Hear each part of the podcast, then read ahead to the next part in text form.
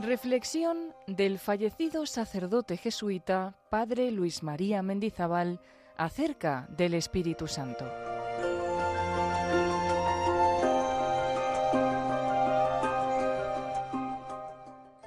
El don del Espíritu en la oración sacerdotal de Jesús. El Espíritu se nos da, nos envuelve. Nunca podremos imaginar la realidad grandiosa que escondemos bajo esas palabras. Cómo el Espíritu Santo nos penetra, nos envuelve, cómo se hace uno con nosotros, cómo invade el corazón del hombre y lo transforma. No es que nosotros simplemente exista como localmente separado de nosotros el Espíritu Santo, sino que nos penetra, informa nuestras fuerzas de amor, nuestras potencias, y va formando dentro de nosotros el corazón filial. Ha enviado el espíritu de su Hijo que clama Abba, Padre. Porque somos hijos nos ha dado el espíritu de hijos, y porque somos hermanos, ha puesto en nosotros el espíritu de hermano, que se dirige al hermano y le dice hermano, en una conformación a Cristo, en una transformación en Cristo. Y en el Espíritu viene a nosotros el Padre. En el Espíritu hacemos morada en el Padre y el Padre en nosotros. La comunión con el Padre y su Hijo, y comunión también con todos, y con toda la humanidad, y con toda la creación. En el capítulo 14 de San Juan, anuncia Jesús esa morada del Padre nosotros y nuestra morada en el Padre que se va a realizar en el Espíritu Santo.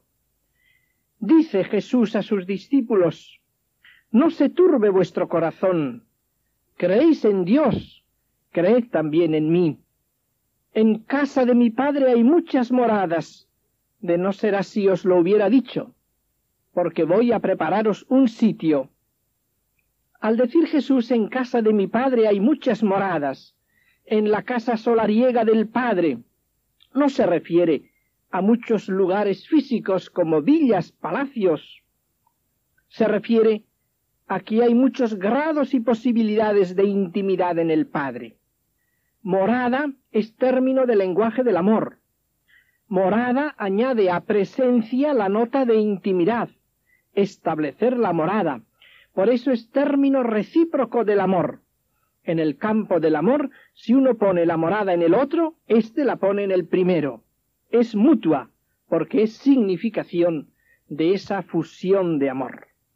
En casa de mi padre hay muchas moradas, hay muchas posibilidades de intimidad.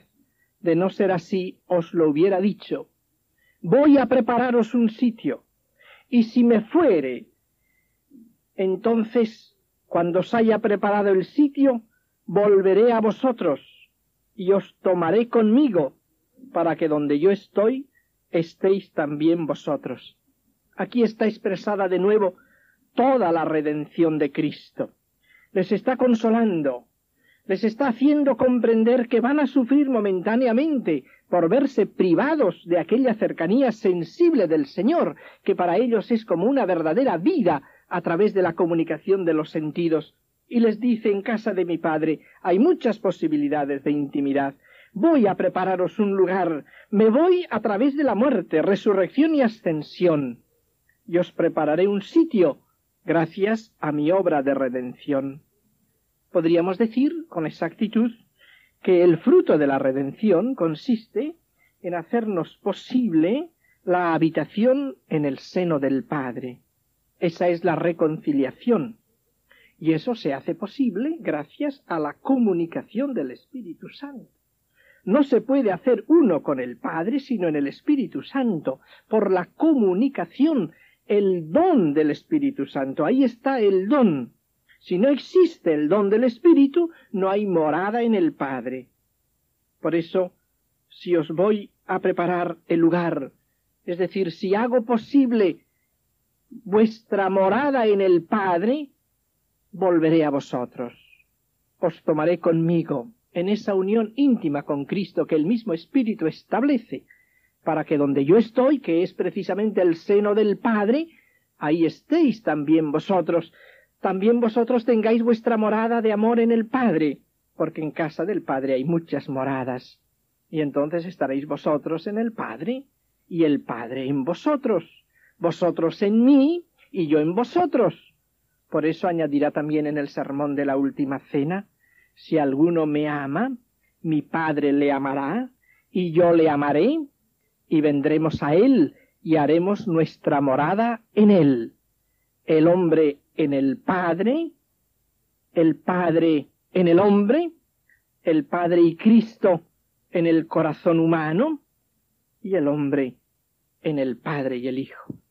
Podemos hablar de esa comunión con el Padre y con su Hijo Jesucristo, que luego San Juan en su primera carta la anunciará como la gran noticia cristiana. Os anunciamos la gran noticia, que tenéis comunión con nosotros y nuestra comunión es con el Padre y con su Hijo Jesucristo. Es el don del Espíritu Santo.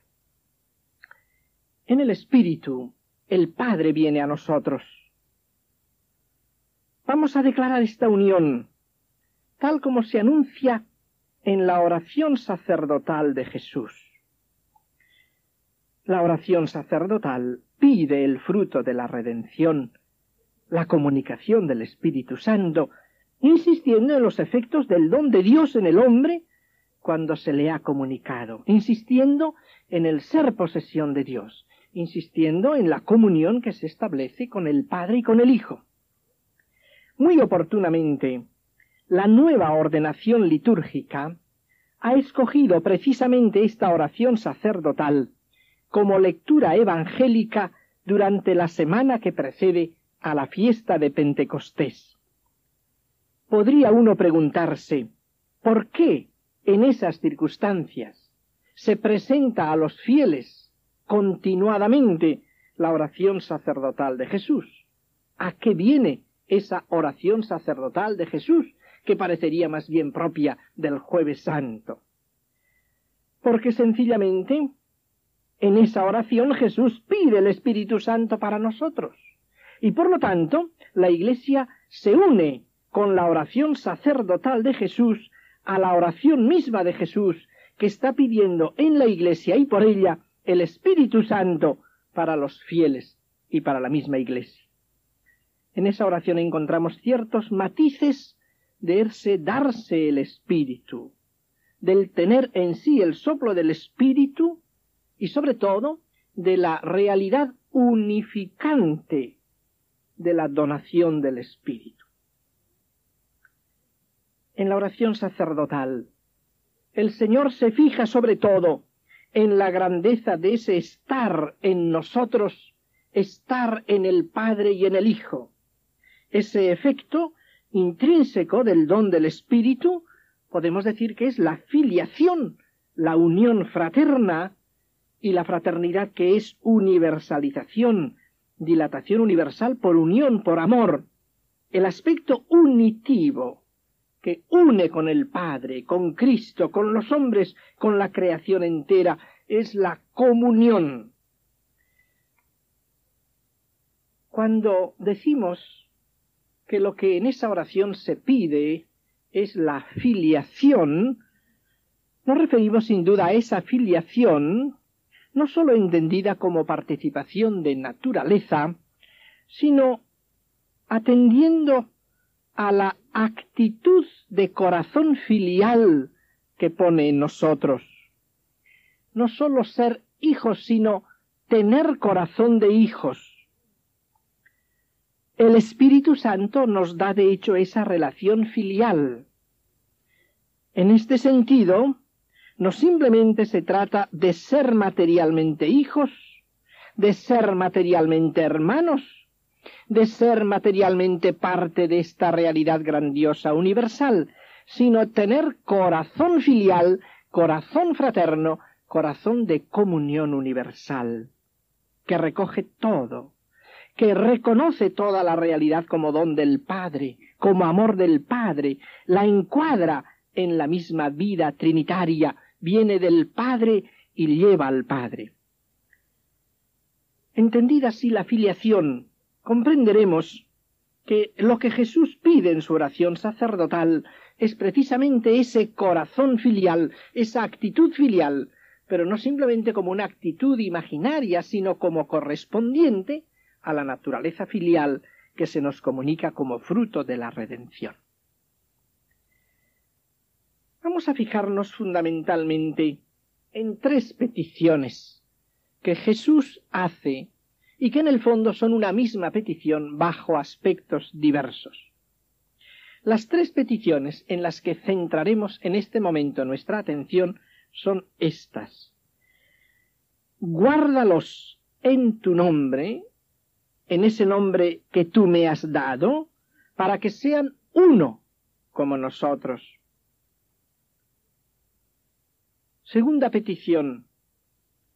Les he dado a ellos la gloria que tú me diste, para que sean uno como nosotros somos uno. Tercera petición. Santifícalos en la verdad tu palabra es la verdad, y por ellos me santifico yo, para que también ellos estén santificados en la verdad. Parece que siempre recalca como finalidad de esa petición para que sean uno, y como una finalidad todavía más lejana, como una deducción ulterior, para que el mundo crea que tú me has enviado.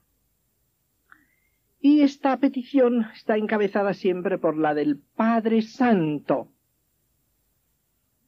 Es una expresión misteriosa. Vamos a detenernos en la primera petición. Padre Santo, guárdalos en tu nombre, el que tú me has dado, para que sean uno. Llama la atención que en la oración sacerdotal Jesús se dirige al Padre reconociendo recibidas de él muchas cosas.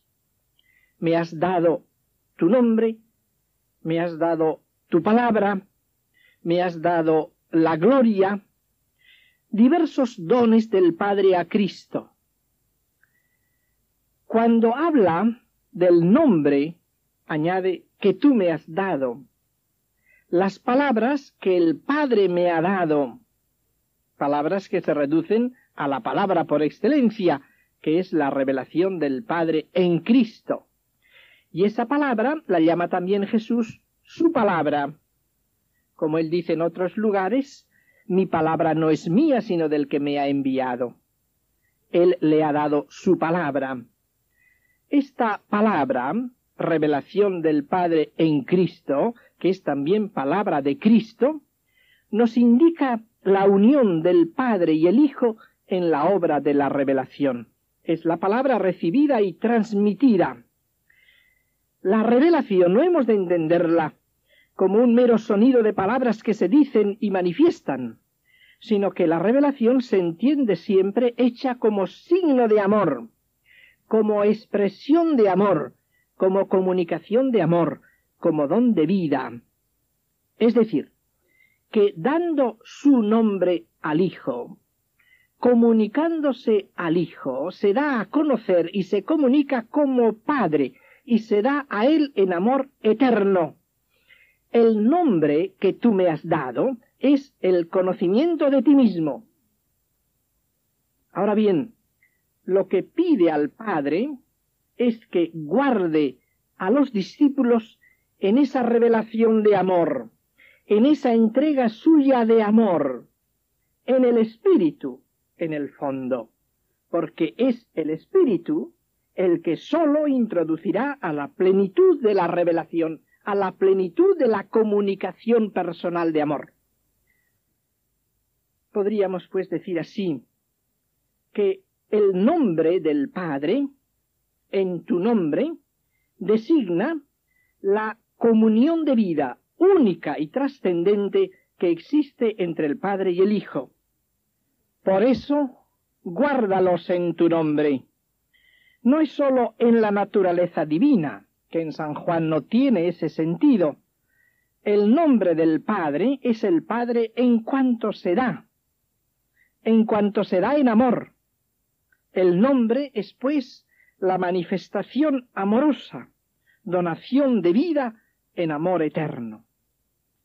Según esto, guardarlos en el nombre del Padre, en el nombre que tú me has dado, es igual a ser mantenidos por el Padre en esa vida que les da, ser guardados en su vida filial, en la comunión con el Padre. Corresponde desde la vertiente del hombre aquello que dirá San Juan en su primera carta, permanecer en el Hijo y en el Padre, o también permanecer en Dios. Eso es ser guardado en su nombre. Y es curioso que esto se presenta como ordenado para que sean uno como nosotros. Realmente esa donación de vida es la que fundamenta la unión fraterna. Este concepto es de suma importancia. Hay que discernir que la unión que Cristo pide y que el Espíritu Santo realiza no es la simple unión de nivel humano, sino la unión en la filiación divina para que sean uno como nosotros, en tu nombre, para que ellos sean uno en la participación de ese diálogo íntimo del Padre y del Hijo, matiz importante que sólo realiza el Espíritu Santo. Al pedir, pues, guárdalos en tu nombre, está pidiendo que les dé el Espíritu, que los guarde, que los mantenga, para que estén en el Padre y en el Hijo, y para que el Padre y el Hijo estén en el hombre redimido. El Padre viene en el Espíritu, el Hijo está en nosotros en el Espíritu, y por lo tanto, en el Espíritu, el hombre tiene su morada en el Padre, en tu nombre, en ese templo que es su amor, el amor que Él revela al hombre y que el Espíritu Santo ilumina y da a experimentar íntimamente. Vengamos a la segunda petición, con una ligera variante. Aquí no se habla del nombre, sino de la gloria. Les he dado a ellos la gloria que tú me diste, de nuevo, para que sean uno como nosotros. Hay algún Santo Padre que inmediatamente hace la ecuación la gloria de Cristo es el Espíritu Santo. Y con una tal interpretación tendríamos que hay en la oración sacerdotal de Jesús una petición directa del Espíritu Santo. El fondo es verdad, pero quizás la conclusión es demasiado rápida. La gloria que me diste es la gloria que poseía Cristo antes de los siglos junto al Padre. Aparece así en el versículo quinto y versículo veinticuatro. Antes de la constitución del mundo, antes de los siglos junto al Padre. En el prólogo del Evangelio de San Juan se nos habla de la gloria de unigénito del Padre. Los discípulos están destinados a estar donde Jesús está, y así lo dice, para que estén donde yo estoy, para que vean mi gloria, la gloria que tú me diste antes de la constitución del mundo. Van a estar donde está Jesucristo, que es junto al Padre, en la morada del Padre. Están llamados, pues, a contemplar su gloria, a contemplarle tal como es, como dirá la primera carta de San Juan, lo veremos tal como es. Esa expresión, con toda probabilidad, no se refiere directamente a Dios, sino a Cristo glorioso. Lo veremos a Cristo tal como es. Cuanto estamos indicando supone indudablemente y presenta el tema de filiación, ese junto al Padre, contemplando la gloria del unigénito del Padre tal como es, es decir, su cualidad de Hijo en la revelación escatológica. Por lo tanto, sin duda que esa gloria está vinculada a la filiación. La gloria que me diste, con el término dar, es el aspecto en que tenemos que detenernos y fijarnos con las aclaraciones que nos sugieren los versículos 22 a 24. En efecto, el versículo 24 dice, porque me amaste antes de que existiera el mundo. Está pues vinculado al amor. La comunicación sin reserva del Padre al Hijo está enraizada en el amor del Padre al Hijo eterno antes de que el mundo existiera, y también el amor de Jesús histórico sobre la tierra. Por eso me ama el Padre, porque yo doy mi vida por mis ovejas. Esa comunicación sin reserva es comunicación de amor. La gloria que ha recibido del Padre es la de ser hijo único, infinitamente amado por el Padre. Y esto es lo que Él nos comunica a nosotros. La gloria que tú me diste la he dado a ellos de nuevo para que sean uno. La gloria, pues, y el don de la gloria es factor de unidad. Aquí está la raíz. Para que sean uno. No es, pues, la simple unión que podemos tener los hombres entre nosotros. Este nivel hay que mantenerlo con suma claridad para comprender el mensaje y la petición de la oración sacerdotal de Jesús es visión nueva, comunicada por el don del Espíritu, porque esa filiación de amor es la que se nos da precisamente en el Espíritu Santo. Y llegamos a la tercera petición de Jesús en su oración sacerdotal. Santifícalos en la verdad, Padre Santo. Yo me santifico por ellos para que también ellos estén santificados en la verdad.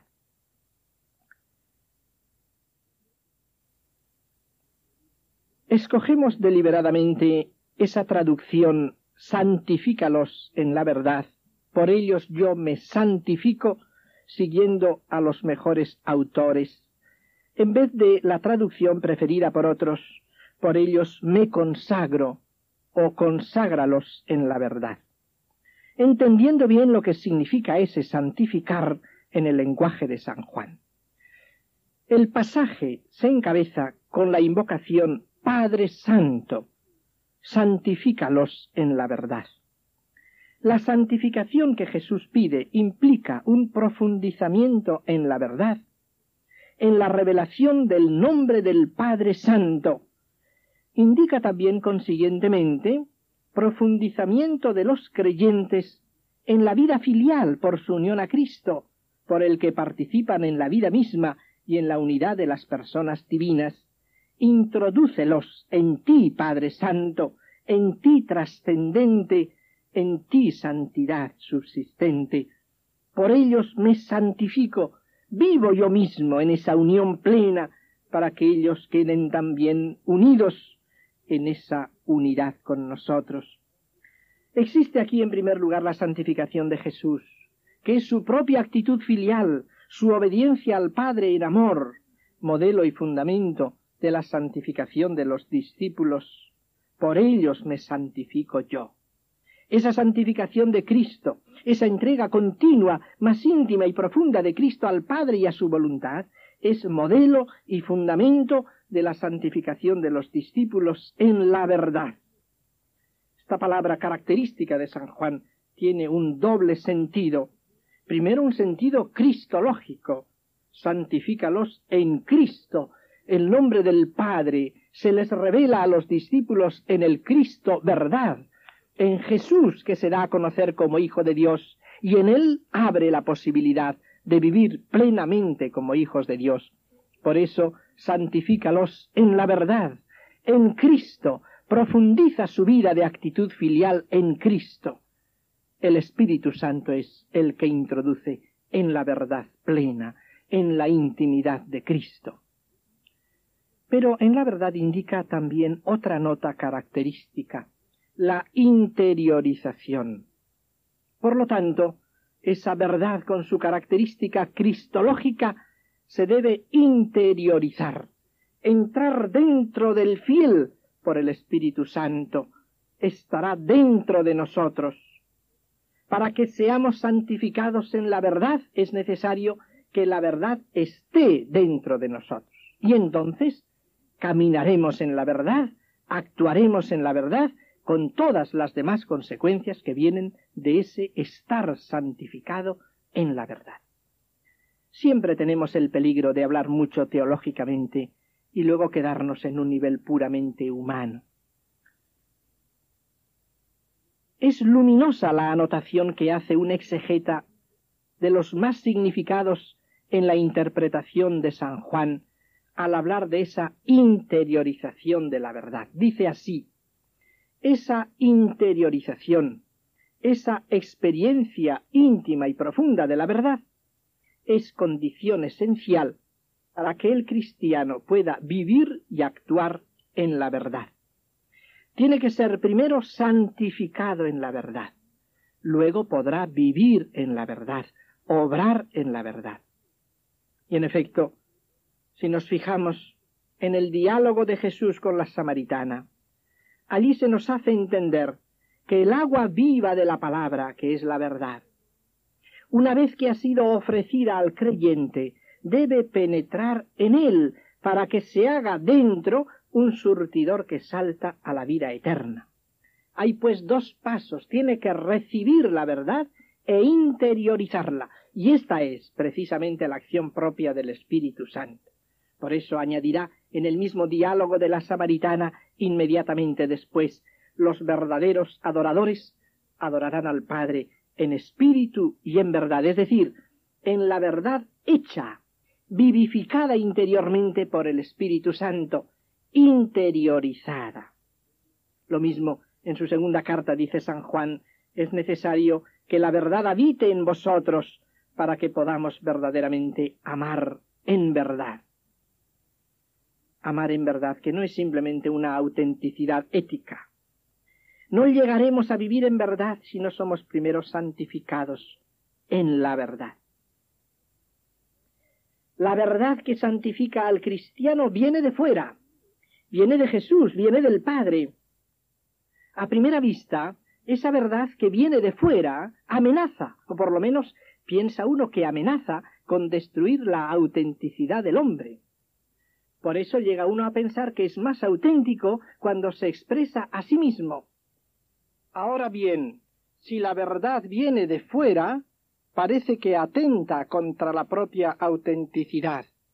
Y sin embargo, es cierto lo contrario porque esa verdad es la verdad que viene de Dios y os hará libres, os hará auténticos, porque esa verdad no es una doctrina extraña y lejana, severa, sin rostro humano, sino que es la revelación de un amor personal que se da, que se comunica, es la revelación del amor de Dios y al mismo tiempo es una llamada a que respondamos con amor.